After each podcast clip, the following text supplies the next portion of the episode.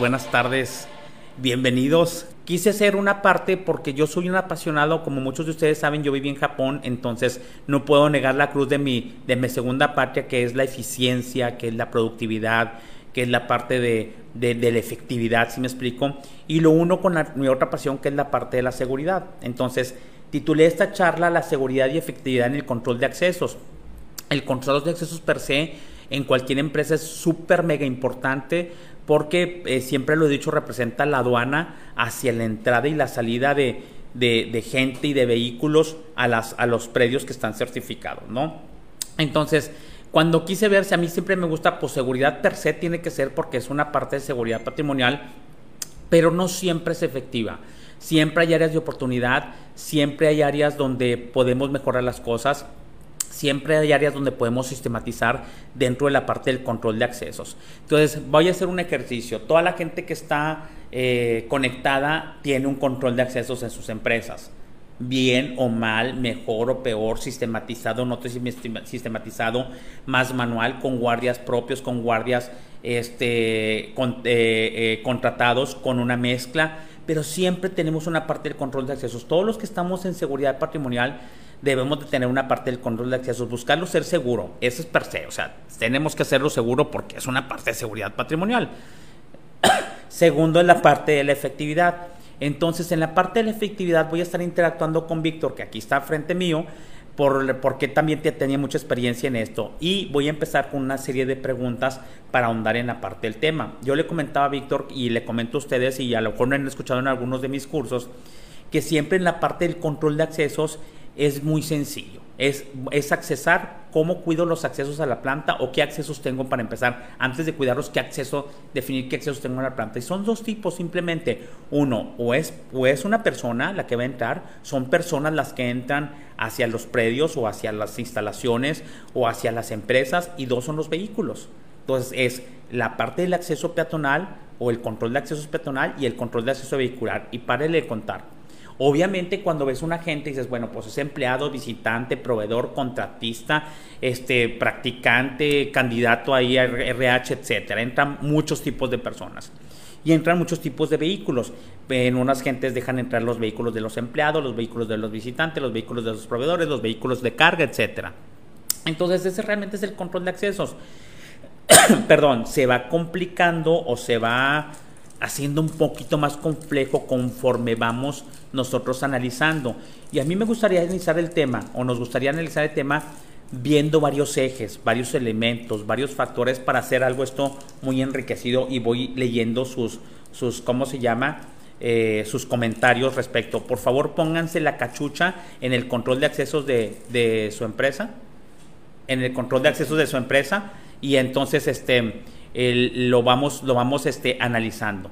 Entonces, uno de los puntos que yo le decía a Victoria, pues este, sin, afán de decir qué empresas, pues dime las empresas en donde has encontrado aberraciones a la parte del control de accesos, ¿no?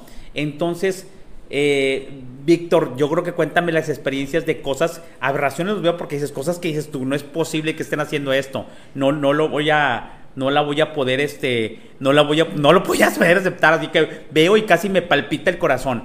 Víctor, dime dos o tres experiencias, pero de las más crudas que has visto. No es posible que estoy viendo este en el control de accesos. No, pues hemos visto... que lo hago inseguro y que lo haga ineficiente o alguna de las dos maneras. Hemos visto, hemos visto casetas de seguridad en las que de plano, de plano, este, eh, cero, cero de limpieza cero, o sea, cero control, o sea, no hay una insanización de los formatos.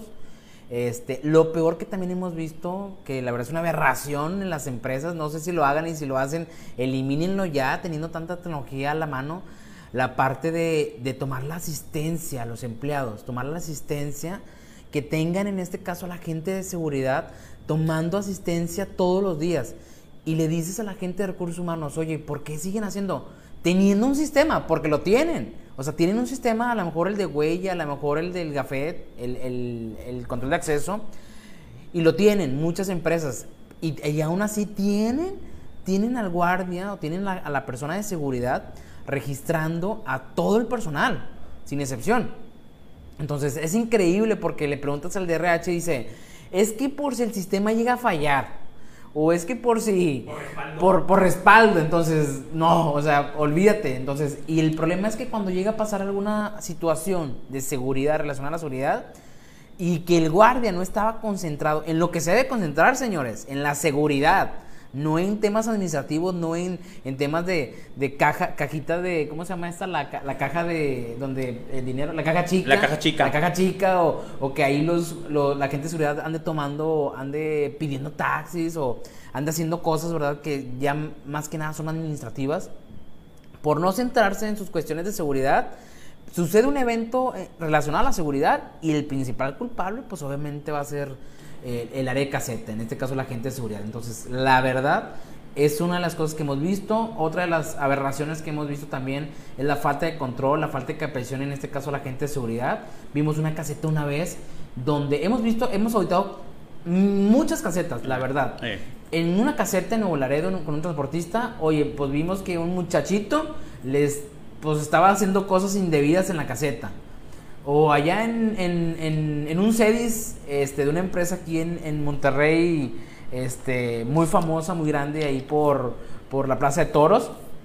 Este, pero en Jalisco, allá en, Jalisco, nos pasó que también que los guardias lo que hacían es, es que en la donde estaba situada la cámara, colocaban un, un abanico y, y, el abanico tapaba la cámara y pues nadie se enteraba lo que, lo que hacían los guardias. Nadie. Entonces, pues obviamente son de las cosas que más nos ha tocado vivir o ver.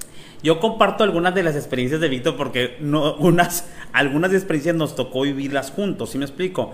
Entonces, una de las cosas, analizar lo que no funciona, lo que dices, no es posible que esto esté en un control de accesos cuando simplemente por cuestión de calidad o servicio al cliente o imagen de la empresa, pues es la primera, es el primer contacto, llamarlos los famosos momentos de la verdad que llaman en calidad, es el primer contacto cuando uno llega a una empresa, pues antes de ver a cualquier empresa, cualquiera adelante, eh, la línea de producción o algo, es ver la caseta, ¿sí me explico? Es ver cómo te reciben, es ver la parte de, del control que tienen para entrar ahí y la verdad hay controles muy deficientes y empezamos Víctor y yo a analizar cuáles son, ya así como, como de manera académica, cuáles son los factores principales que te hacen tener seguro y sobre todo tener efectividad en la parte del control de accesos.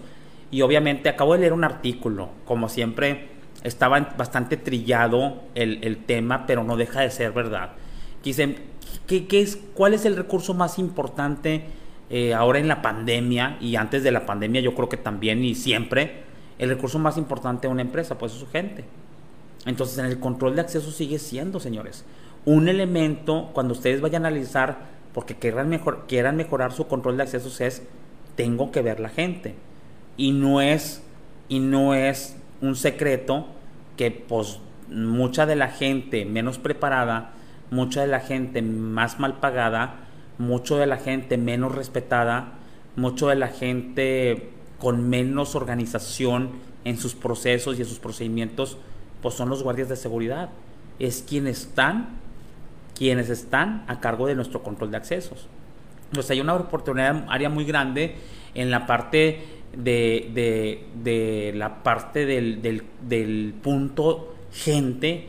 Cuando uno va a hacer un análisis de control de accesos, tiene que ver qué gente tengo, qué gente es la que voy a poner porque una de las aberraciones que yo he visto y es, olvídate seguro, seguro y olvídate de la parte de que sea efectivo. O sea, cumple la, como la pirámide de Maslow, cumple las necesidades básicas. La gente realmente tiene uniformes. O sea, llegas a la caseta y huele a algo que no te gusta. Porque la gente ni siquiera se baña. O se baña y trae el mismo uniforme sucio por cualquiera que sea la causa, por cultura, porque no le pagan, porque está 24 por 24, etcétera, y dices, wow, o sea, las cuestiones de inocuidad aquí ni siquiera existen. Entonces, señores, tienen que tener, si, si quieren que funcione el control de accesos, tienen que poner atención a la gente. Yo no digo que los chiflen, pero sí tienen que tener un mínimo requerimiento para poder operar. Pero, ¿qué pasa? Lo platicaba con Víctor, la gente dentro del top management o la gente dentro o los mismos responsables de seguridad no le hemos dado el peso que realmente se le tiene que dar a la gente que está en el control de accesos. Entonces, es una relación directa de qué efectivo y qué seguro es tu control de accesos con la gente que tienes ahí. con la parte del trato de la gente, con la parte del salario. Y créanme que el salario es de lo menos importante, ¿eh? ¿Sí me explico? En nuestra experiencia, yo creo que es de lo menos importante, sí es importante, pero tú dices, oye, bueno, por lo menos le tengo una buena caseta, yo sé que a esta persona no le pago mucho, pero le tengo un lugar decente donde trabajar, le tengo un lugar que tiene un baño, le tengo un lugar que tiene una silla limpia, le tengo un lugar donde es un lugar, llegar a un lugar agradable a trabajar. ¿Sí me explico? Entonces, entonces uno de los elementos es la gente. Otro elemento que comentaba con Víctor y que lo, los tenemos anotados aquí es, ok, tengo todo manual. Yo cuando estuve en Japón en 1996 me impresioné porque pensaba encontrar un, un, un, Japón totalmente automatizado, el Toyota Production System y cuestiones comedas. Y realmente vi que, que fuera del top de las 10 empresas más grandes, Toyota, Panasonic, etcétera, todo el resto de las empresas era gente que hacía los procesos manuales súper mega eficientes, pero eran manuales. Entonces, el hecho de que nosotros tengamos procesos manuales no implica que no seamos eficientes. Se puede ser eficiente de una manera manual, pero si ahorita podemos empezar con automatización y sistematización, sistematización, perdón, en el control de accesos, tenemos que ver. ¿Sí me explico? Y voy a regresar con Víctor. Víctor, dime cuáles ejemplos de sistematización has visto que te han, que te han gustado en cuanto a sistemas, en cuanto a controles de accesos y que en la actualidad muchas, alguna, bueno, un buen de empresas lo tienen o van orientadas a hacer esta parte de sistematización, que es el segundo elemento. Uno es gente y el otro es el grado de automatización o no automatización que tengas en tu control de accesos. ¿Qué has visto tú, Víctor? Eh, ahorita, referente a lo que, a lo que mencionaba, este, la verdad, eh, yo creo que son pocas las empresas en las que hemos visto las la caseta. Hay muchas empresas que podrán tener casetas de lo mejor, a lo mejor muy bonita y todo, pero también hay un factor, el cual ahorita lo mencionó, la parte del personal de seguridad, el que se sienta atendida, a lo mejor no chiflada, pero el que se sienta atendida, el que se sienta valorada. Y mencionábamos hace un momento el darle ese poder, el darle ese empoderamiento al, oficial. Y como lo estoy mencionando, llamarle a esta persona de seguridad, llamarle oficial de seguridad. Porque luego mencionamos la parte de guardias y hay mucha gente que ningunea a la gente. Y el problema es que no se dan cuenta que estas personas son las que están protegiendo nuestro, nuestro ambiente, o sea, nuestro lugar de trabajo. Ellos son los primeros que están dando la cara. Entonces, eh, son pocas las casetas las, las, que la verdad hemos visto eh, que cumplen, ahora sí como si fuera como un 5S, pero en cuestión de, seguridad o en cuestión de eficiencia, ¿verdad? En donde las caset, la caseta, el personal bien amable, hemos ido a casetas donde, digo, está bien que son de seguridad, pero tampoco de que, este, aquí me visita, o sea, espérate, o, o sea, calmado, o sea, vengo a visitar a alguien este, déjame te digo. Entonces, esa parte también que exista eh, la parte de, tanto de la, de la agente de seguridad como del visitante, esa parte de la amabilidad. ¿sí? Entonces, una de las cosas que nos ha gustado una caseta de una empresa allá en Salinas Victoria, donde mencionaba ahorita con el ingeniero Edgar Moreno que los, guardias, o en este caso los oficiales de seguridad, hablemos como oficiales de seguridad, los oficiales de seguridad que han estado en esa caseta, que han estado en esa empresa y en esa caseta porque rotan, obviamente, la verdad han sido oficiales de seguridad o personas muy atentas, muy atentas y, las cambian y muy atentas.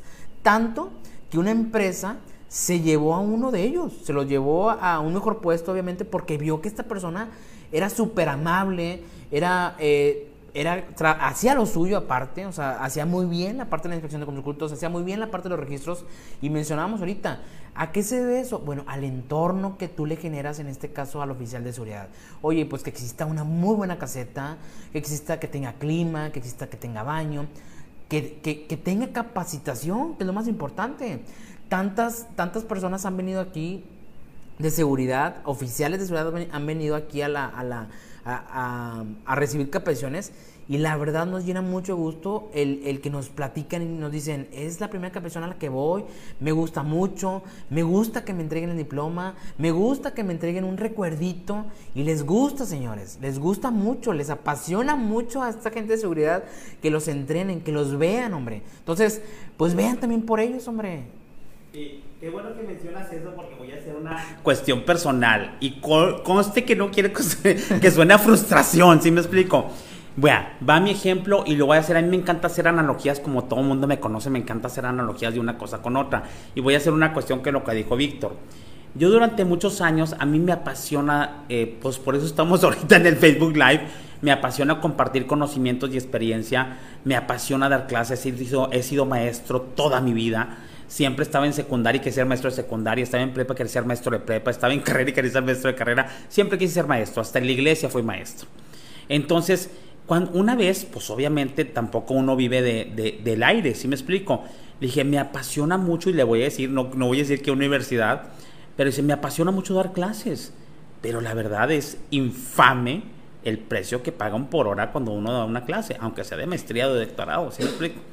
Entonces digo, ¿qué hago? Estaba en la disyuntiva de muchos seres humanos. Yo quiero dar clase, me apasiona dar clase, pero yo no puedo vivir de ahí. ¿Sí me explico? Entonces, ¿qué hice? Bueno, entonces me hice independiente, creé mis propias clases de capacitación, mi propio curso con lo que yo creo que valía y entonces puedo cobrar de una manera, digamos, decente una hora de mi trabajo, una hora un curso o la hora por curso a las empresas en las cuales pues está súper recompensado el valor agregado que uno da como profesionista. Lo mismo pasa en seguridad, señores. Ahorita estoy viendo comentarios en la parte, eh, Claudia, qué bueno que estás, hace mucho que no te veía, Claudia, Claudia Flores este, qué bueno que estás y, me encanta tu comentario y volvemos a la parte del sueldo, que es algo que menciona Claudia en la parte de indicadores y aparte ver pues cuánto le pagan y cuál es el sueldo. El sueldo sigue siendo importante. Déjenme decirles por qué es importante y por qué va mi comentario. Porque ya vemos personas apasionadas por la seguridad. Yo no las veía. De hecho, yo tengo muchos años en seguridad. Cuando una vez me dijeron, recomiéndame a alguien de seguridad, dije, pues ¿a quién? O sea, no hay gente formada en seguridad patrimonial, ni existía la palabra seguridad patrimonial de como, como, como puesto dentro de las empresas. Eran contadas las gentes y nadie se quería mover porque se empezó a crear la necesidad. Ahorita ahora sí están los criminólogos de varias universidades dedicados a la parte de la seguridad, lo cual es un mercado súper mega amplio. Pero antes no. Entonces, yo veo gente y me encanta ver gente apasionada por la seguridad ya en diferentes niveles. Gente que no tiene carrera, gente que tiene carrera técnica, guardias de seguridad, que dices, pero yo quiero ser guardia de seguridad, ¿cómo le hago para que me paguen más? Si a mí me apasiona ser guardia de seguridad, quiero estar en seguridad. O yo soy analista de seguridad, o yo soy el gerente de seguridad.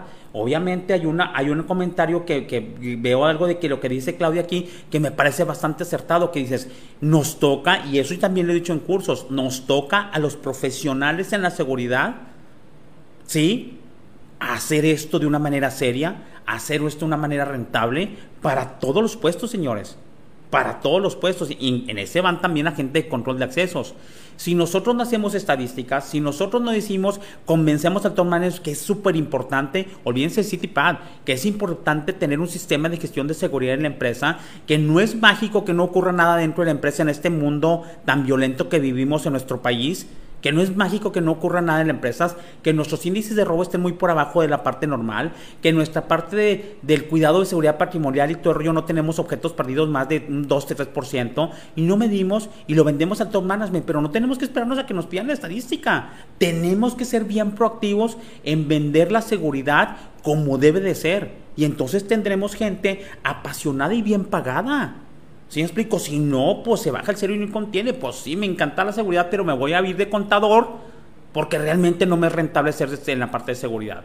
No, señores, no podemos dar para atrás. Y lo cual me sigue pareciendo ilógico que vivamos en esto cuando vivimos en un país eminentemente inseguro. O sea, chéquense, fuera de la pandemia, chéquense los niveles de violencia, siguen los niveles de muerte, siguen los niveles de robo, siguen, todo mundo sigue. Entonces, la, la seguridad aquí no es una cuestión, no es es una obligación, es como traer celular. ¿Sí me explico? Entonces ahí es bien importante y es el segundo punto con respecto a la parte del control de accesos. No me quiero salir mucho del tema porque estamos en control de accesos, pero va el control de accesos es seguridad per se. ¿Sí me explico? Entonces es cómo tienes a tu gente. Segundo, qué nivel de automatización tienes en pro de la gente. Dices, pues no le pagas bien, maestro, no le tienes una bacana caseta, pero pues el trabajo está bastante bien depurado porque tienen buenos sistemas, por lo menos no se lleva tanta friega. Y puedes ser feliz siendo parte de seguridad. Tercero, la parte es, así como mis queridos japoneses, unas 5 S. Muchas veces yo no entiendo y le preguntaba a Víctor por qué la gente no quiere invertir en una caseta. Como construcción es la mitad de un cuarto de uno de nuestros cuartos, es un cuarto de nuestra casa o algo, son cuatro paredes y meterle un aire acondicionado y unas mesas y unas sillas que te cuestan, no sé, ni quiero pensar en el precio y no pueden poner una caseta decente. No le quieren invertir. Tengo que hablar con el top management del top management, top management para una caseta y que representa a la aduana y quien te va a cuidar en el frente de tu empresa, en un país eminentemente seguro, en una ciudad eminentemente segura, por Dios santo, estamos mal. ¿Sí me explico? Entonces, nunca vamos a avanzar en la parte del control de acceso. Olvídense el sueldo de guardia. Es el sueldo de guardia y las condiciones. Entonces dices, por, por piedad, vamos a la pirámide de Maslow y vamos poniendo las condiciones básicas de esto. ¿Sí me explico? Voy a leer unos comentarios porque veo que están aportando muy buenos comentarios, etcétera. Román, que viene de una empresa de seguridad, entonces es, es Después vamos a ver el punto de vista de las empresas de seguridad como empresa de seguridad.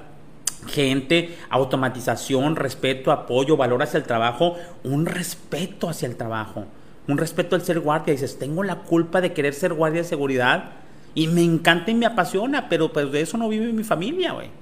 ¿Sí me explico? Entonces, eso es muy importante.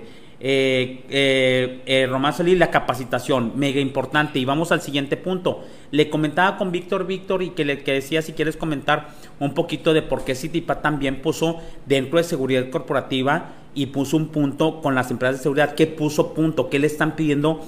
No a las empresas de seguridad, sino a los guardias de seguridad. ¿Qué le está pidiendo ahora Citipa que tengan que?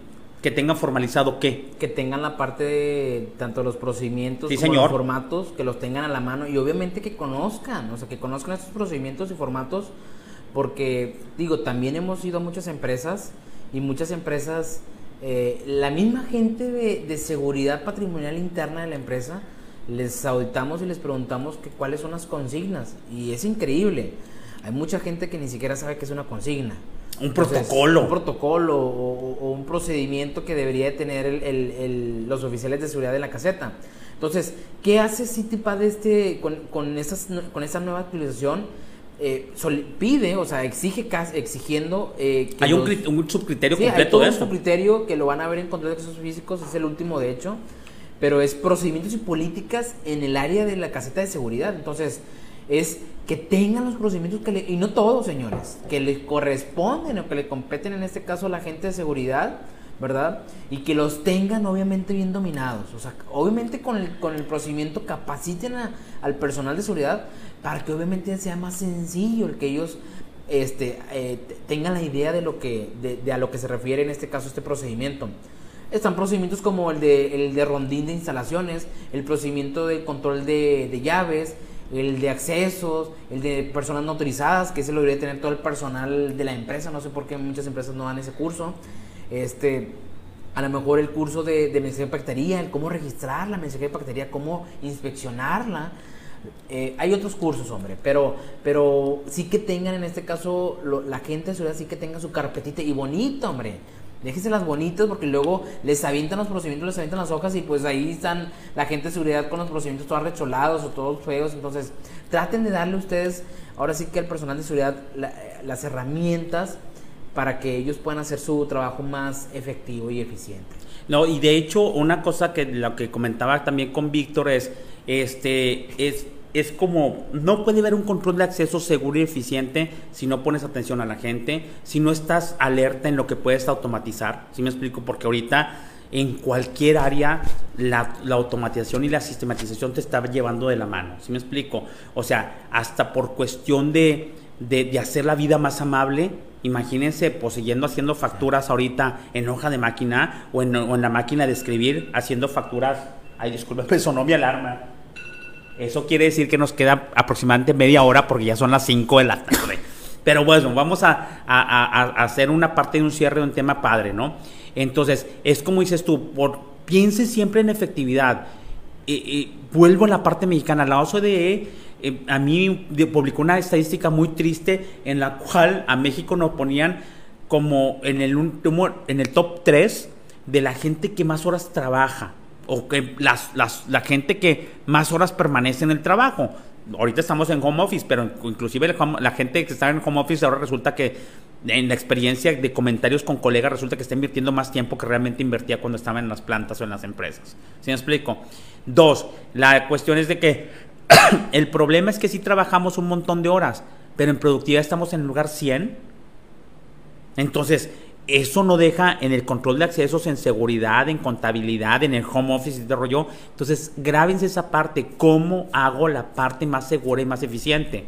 A mí, mi señor padre me enseñó las cuestiones. Dice, hay que hacer dos cosas. Las cosas se hacen bien y rápido. Y yo después así me acostumbré a hacer las cosas. Bien y rápido.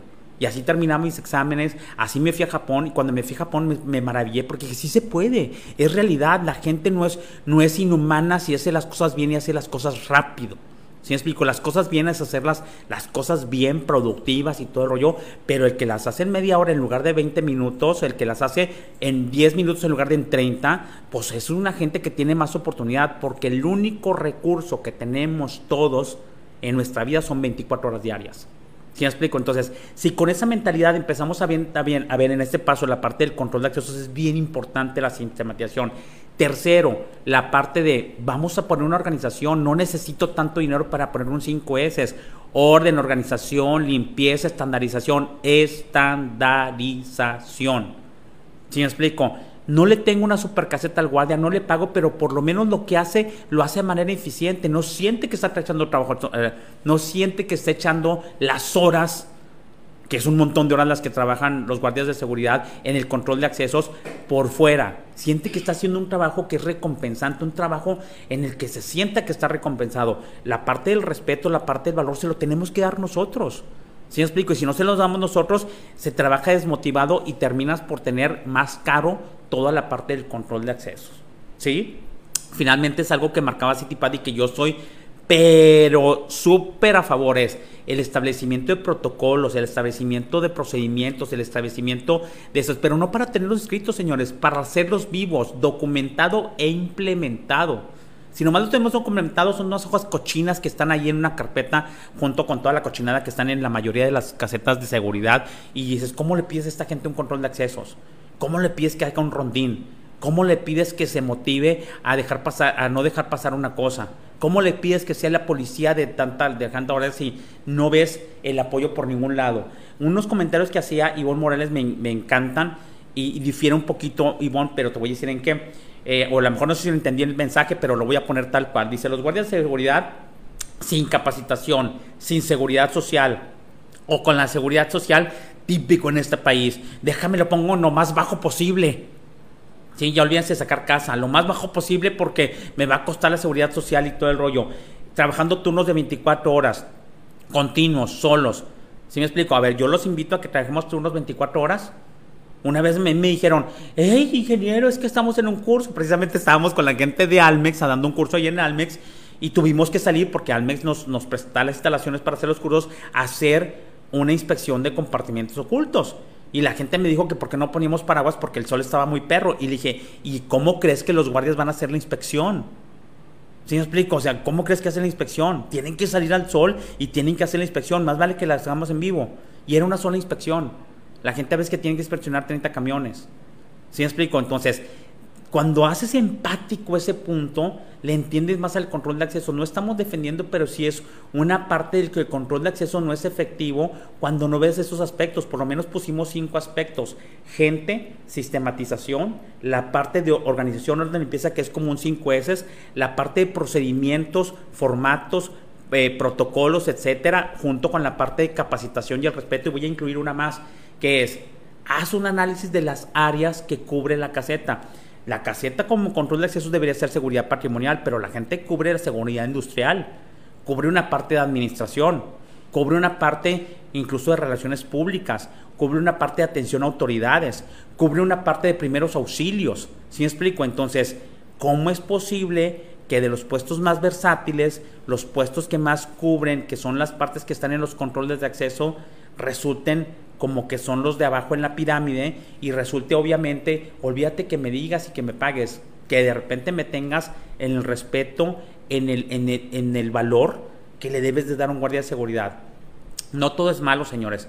Hemos visto gente o empresas que tienen un control de acceso padrísimo. A mí me gustaría que ustedes que están aquí, este, que están aquí conectados, todos han visto control de accesos. Díganme gente, la gente que están, hay empresas de transporte y empresas de manufactura, gente conectada, compártenme por favor cosas, tres cosas buenas que tenga su control de accesos en su empresa para compartirlos con los demás y tres cosas que dices tú, pues esto no me parece, aunque yo no sea el de seguridad, creo que esto lo tenemos ineficientes.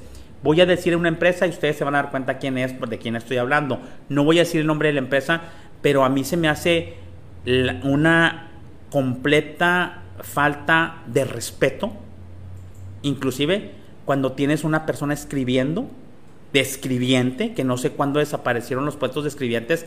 Yo como soy viejo, los escribientes eran la gente que estaba con su máquina de escribir afuera en las plazas para hacerte cualquier escrito. Y eras un escribiente y aparte había escribientes. Gente escribiendo los nombres de todos los visitantes y ese es su chamba en una caseta de seguridad. A mí se me hace una de las cosas peores que le puedes poner a ser humano en este momento. ¿Sí? Entonces, hay cosas que dices tú, pues ni aquí ni en China, así me explico? Entonces dices, tienes a dos personas escribiendo todo, o sea, anotando todo, pues de perdido en un Excel, en una computadora, de perdido que ya la velocidad de la tecleada, así se entrena la chava y tiene aspiraciones de irse de perdido de capturista a algún lado. Pero escribiendo de manera de a mano, no señores, o sea, si estamos mal y la parte de olvídese de tener un control de accesos decente, es olvídese un, un control de accesos que sea humano, humano. Sí, porque muchas empresas estamos muy lejos de ser un precio humano. Eh, vi con una empresa de transporte, porque las empresas de transporte de repente, si se, les hace caro una cosa, se les hace caro todo. Entonces tú, ¿cómo es posible que tengas este cuchitril de caseta, certificado CityPad, la aduana ha ido?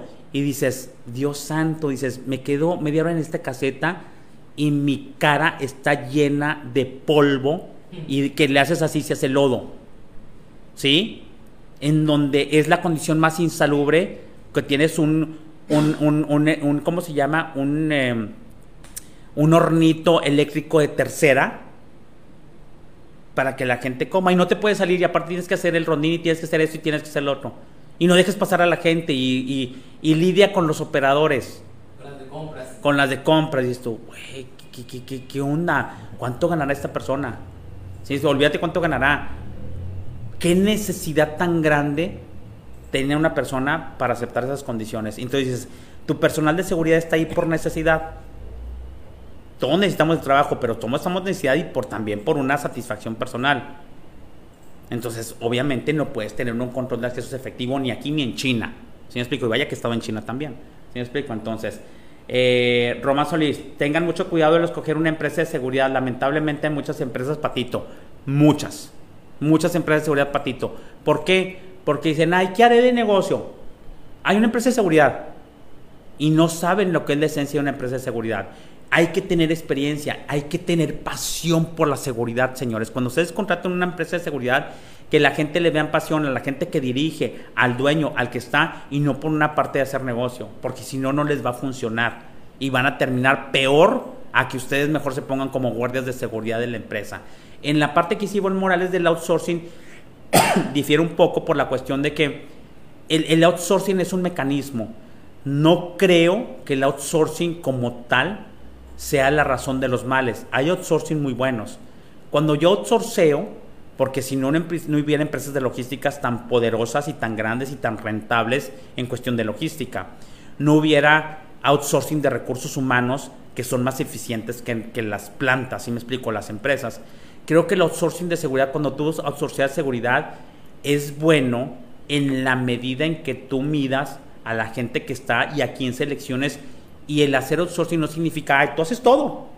Señores, no. El hacer outsourcing es, por cuestión estratégica, por cualquier otro motivo, estoy decidiendo hacer un outsourcing de esta función, de la de seguridad o de la logística pero tengo que trabajar en conjunto contigo, empresa que me estás prestando ese servicio, porque yo no quiero, no puedo, no es estratégico, no es rentable, etcétera, para que esto se haga rentable, para que esto funcione de la mejor manera. El peor error cuando alguien outsourcea es pensar que el outsourcing ya él trabaja solo y yo no tengo que ver nada. Ni siquiera tengo relación con ellos. Ah, no, hazlo tú. No, señores.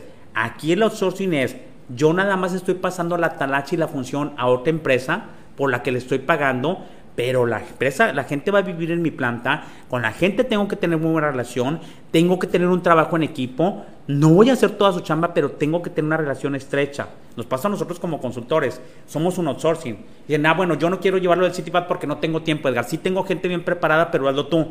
Pero yo no puedo trabajar solo. Tengo que trabajar de una manera coordinada con la gente que está haciendo. Lo mismo es con el outsourcing. Entonces el outsourcing es bueno, pero hay reglas para llevarlo de manera efectiva, incluyendo el outsourcing de seguridad. ¿Sí me explico? Muy bien. Eh, Aranza, qué bueno que estuviste aquí con nosotros, aunque sea en la parte final. ¿Sí explico? creo que tenías muchas cosas que aportar, pero yo creo que vas a poder ver la grabación. No se preocupen, la grabación va a estar en YouTube en el día de hoy o más a tratar mañana. Entonces, es la parte de, las cuestiones. Nadie está participando en el sentido de que vean cosas buenas y cosas malas de su control de accesos, pero bueno, sé que muy, dentro de su corazón ustedes lo sienten y saben muy bien de lo que estamos hablando. Entonces, la parte del tema del día de hoy es la parte de seguridad, cómo hacer seguro y efectivo el control de accesos.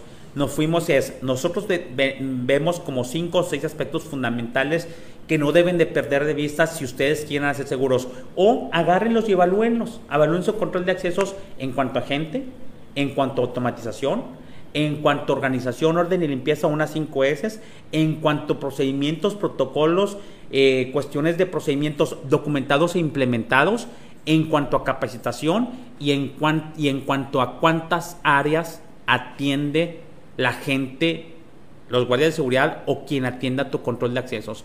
¿Cuántas otras áreas, además de seguridad patrimonial, atiende esa persona? Entonces empiezas a medir y te das cuenta, pues sí estoy muy seguro, pero soy bien burocrático. O no estoy tan seguro, pero soy más pasalón. ¿Sí me explico? Entonces, pero no se les puede medir, son seis puntos, seis factores, seis análisis, hay más, pero yo considero que esos son muy críticos si ustedes quieren poner un control de acceso eh, efectivo y seguro en su empresa. Eso es bien importante. El control de acceso lo tenemos en todas partes, el control de acceso en las escuelas, el control de acceso en guarderías, el control de acceso en las plantas, el control de empresas, empresas de transporte, el control de accesos en el ESMAR, el control de accesos en todas partes. El control de accesos tiene que ser efectivo porque representa quien cuida a lo que está después del control de accesos. ¿Sí? Entonces es muy, muy importante que le pongamos atención, tengamos un programa de seguridad patrimonial o no esa es parte de seguridad patrimonial. Entonces, échenle un vistazo, analicen, traten de mejorar, hagan, lo hagan con outsourcing, lo hagan ustedes propios, pero mm, con este punto quiero cerrar y si Víctor tiene alguna observación es, es importante algo que comentó Claudia y que nosotros hemos hecho. El cambio depende de nosotros. Nos tocó tocar talacha y tocar talacha o tocar... Eh, eh, este punto muy importante de seguridad patrimonial nos ha tocado a todos los que estamos aquí, los que veo, los conectados, hacer talacha y cambiar la parte del paradigma respecto a la seguridad patrimonial en las empresas. Venimos de cambios muy fuertes, pero no estamos ni siquiera ni en el 30% de lo que debe ser la seguridad patrimonial en este país. A mí me resulta irónico y siempre lo voy a decir.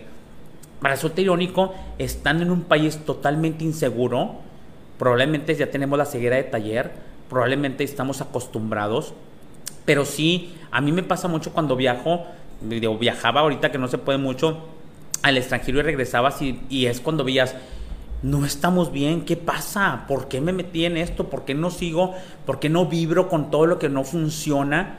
Y que debe estar en parte en mi país, en todos los niveles, en gobierno, en, nivel, en nivel casa y en nivel empresa. Pero bueno, hagamos un cambio desde la trinchera en la que estemos, desde el sueldo de la gente que estamos en seguridad, hasta el valor, la responsabilidad y el respeto por la gente que estamos en esa área. No somos menores que ninguna otra de las áreas que tiene la empresa. Y yo les he demostrado y les he puesto en artículos y lo he puesto en conferencias, le he puesto en foros, en simposios y todo el rollo. La seguridad es rentable, es parte de la rentabilidad de tu empresa. Que dice, es muy caro la seguridad pues piensen qué tan caro es no tenerla. Ahí se los encargo. ¿Qué tan caro es no tenerla? Y entonces van a decir, güey, más vale que le meta, porque con un solo evento inseguro que se haga realidad, puedes tener a gente hasta que se va a otra parte fuera de esta vida. Víctor, cierre. Mi estimado. Bueno, más por, por último, este, el, el, el, recalcar esa parte humana, ¿verdad? Que ahorita mencionábamos, el, el, valorar a estas, a este puesto, ¿verdad? A estas personas, a estos oficiales de seguridad, el valorarlos, el, respetarlos, el decirle a nuestros propios, a nuestros propios compañeros de trabajo, a nuestros propios empleados, el respetar a estas personas, ¿verdad? Porque lo que mencionábamos ahorita, o sea, son, son la cara, son quienes protegen, el valorar este, e, este, este trabajo, ¿verdad? Porque ahorita mencionábamos a lo mejor de risa, pero muchas de las personas muchas de las personas que los agreden es gente de compras, gente de recursos humanos, nos ha tocado, o sea, nos ha tocado ver, nos ha tocado ver gente de compras con una falta de respeto altísima, de que no, es que tú qué quieres, gato, no, no, no me andes revisando nada, entonces ese es uno de los de los de los de los problemas o de los de las causas por la cual la gente de seguridad ya no quiere a veces revisar o ya no quiere actuar por el miedo a que le pasen estas estas situaciones. Por la vergüenza. O por la vergüenza, entonces es lo que mencionamos, este, ese tacto, señores, el, el, empoderar, el empoderar a estas, a estas personas, a estos oficiales de, de seguridad, empoderarlos, el, el, obviamente capacitarlos, entiendan, la capacitación es súper importante, o sea, un guardia, una persona súper capacitada, en este caso como oficial de seguridad, claro que les, ustedes pueden sacarle mucho, mucho jugo a esta persona porque Hemos conocido gente en otras empresas que se han ido a otras empresas y, claro que los contratan porque son muy buenos, porque tuvieron capacitaciones, porque créanme. Entonces, esa parte de la capacitación, esa parte de sean humanos con estas con los oficiales de seguridad, ya que son en este caso la cara de la, de la empresa de muchos de ustedes. Entonces, pues más que nada eso, el, tener ese tacto con, con, con, con los oficiales de seguridad este, ¿Por qué? Porque pues al final de cuentas son los que, son los primeros en la línea, ahora sí, los primeros los que eh, puede pasarles algo, en dado caso si llega a, suceder un evento este, de inseguridad. Ya mencionamos que en Matamoros este, pasaba mucho, que se metían las casetas y nos comentaron un, evento donde atropellaron a los guardias. Este, entonces, eso, eso pues obviamente da, da tristeza, lo que mencionamos que toda la inseguridad que vivimos hoy en día, acuérdense, no vivimos en un país este, seguro, vivimos en, uno de los países altamente inseguros, entonces por eso hay invertirle a la parte de la seguridad. Muy bien, muy bien, muchas gracias Víctor, gracias muchachos, gracias a todos los que están conectados. Este, solamente un anuncio, tenemos a partir del jueves la siguiente ronda del siguiente curso de CityPad. Como ustedes, como ustedes saben, de hacerlo más efectivo con este de la pandemia hacerlo el webinar, también tenemos presenciales, ¿sí? Nos pueden tocar la puerta, hacemos presencial, finalmente hacemos de máximo dos, tres gentes aquí en el, en el SEAL Training Center de donde estamos transmitiendo o también en sus empresas. Vamos con todas las medidas de seguridad que debemos, ¿no? Entonces, pero en la parte del, del curso de CityPad, del, nuevo programa CityPad, en cuestión de documentación e implementación, lo estamos dividiendo en cuatro webinars. Este jueves va el primer webinar y nos estamos yendo por áreas de enfoque. Primer webinar con el área de enfoque de seguridad corporativa, segundo con el seguridad de transportación, tercero con el de seguridad de personal y física y el cuarto con la parte del perfil de seguridad que ya tenemos empresas que están tronadas, ¿sí me explico? ¿Por qué? Porque pues no hicieron caso, no hicieron las cosas que deben de ser, pensaron que era una actualización anual de marca la palomita, marca la palomita y no es así, señores. La aduana está tomando otro rol y otro paradigma y solamente está tomando inclusive otra forma de revisar las cosas, puesto que no, puesto que es nuevo el programa de seguridad, puesto que hay muchos criterios nuevos, o sea, en el caso de subcriterios a nivel a nivel respuesta, hay muchas respuestas nuevas que hay que dar, hay que presentar evidencias y están haciendo mucho más requisitosos en la parte de evidencias que tienes que subir, puesto que no van a venir el resto del año ni a México ni a ningún lado a revisar. Entonces tienen que poner mucha atención. El jueves empieza como ahorita hicimos la parte de la rifa y la gente no quedó muy contenta con la parte de la rifa porque a lo mejor pensó que hicimos mano negra, no hicimos mano negra, señores. Y este, se fue todo legal, ¿sí me explico? Entonces, aquí lo que vamos a hacer es vamos a dar una beca para dos personas para el próximo jueves, para el, para el, para el, primer webinar. Entonces decidimos hacer una cosa, Orlando que está aquí, nuestro productor estrella, y nosotros dijimos que la gente que estuviera al principio conectada desde un inicio. Hay dos personas, pero así como en la escuela, tuvieron que quedarse hasta el final. Dos personas que eran Cintia Pérez de, de, Magna. Cintia, si estás todavía conectada, por favor, da señales de vida y responde y dices, aquí estoy, Edgar. ¿Sí me explico? Porque a ti te vimos conectada primero y a José Luis Macías. Entonces, tienen aquí dos, tres minutos para poder responder a ver si todavía están por aquí, para que hagan válido su, su, este, su cortesía para el, para el próximo jueves gratis. Cuesta 150 dólares, señores. Entonces, ya saben nuestros, nuestros precios. Entonces, este, eh, pues les va a servir mucho porque no van a tener que pagar nada y van a estar. No sé si Cintia todavía esté y si todavía esté José Luis Macías. Este, si no están, entonces los que, los que siguen, pues son los que siguen conectados con comentarios, ¿no? Que en este caso es el Inge Herrera y es Marta Juárez. Entonces, si todavía está Gustavo y Marta, serían los siguientes, nada más que me tienen que confirmar, si me explico, si están ahí, porque fueron los siguientes que estuvieron ahí conectados.